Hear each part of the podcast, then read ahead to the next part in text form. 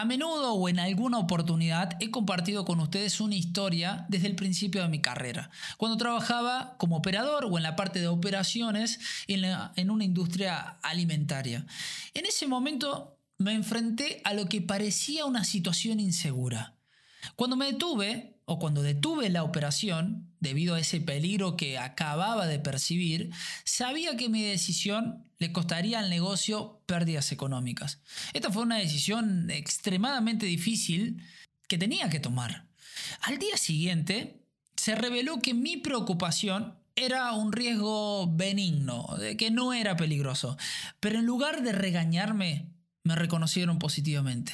Definitivamente, hablar salva vidas, para bien o para mal.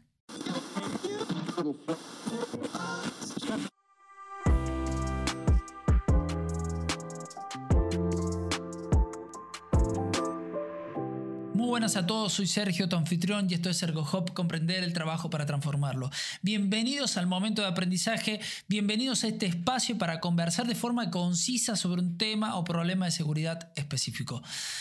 Desafortunadamente, las personas generalmente no se sienten cómodas planteando problemas o compartiendo malas noticias como las que te acabo de compartir en la introducción.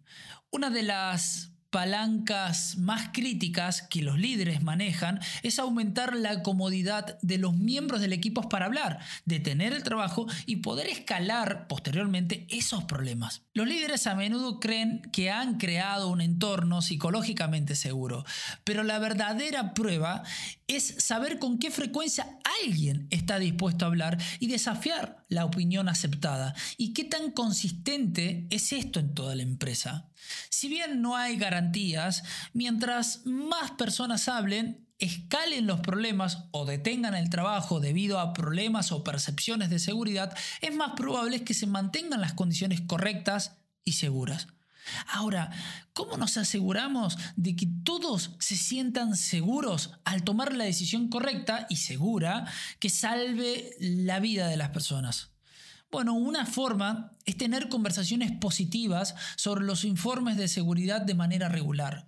Por eso hoy te traigo dos preguntas efectivas que también puedes hacerle a tu equipo de trabajo. La primera de ellas es, cuéntame sobre la última vez que alguien dejó de trabajar o habló debido a un problema de seguridad en tu equipo.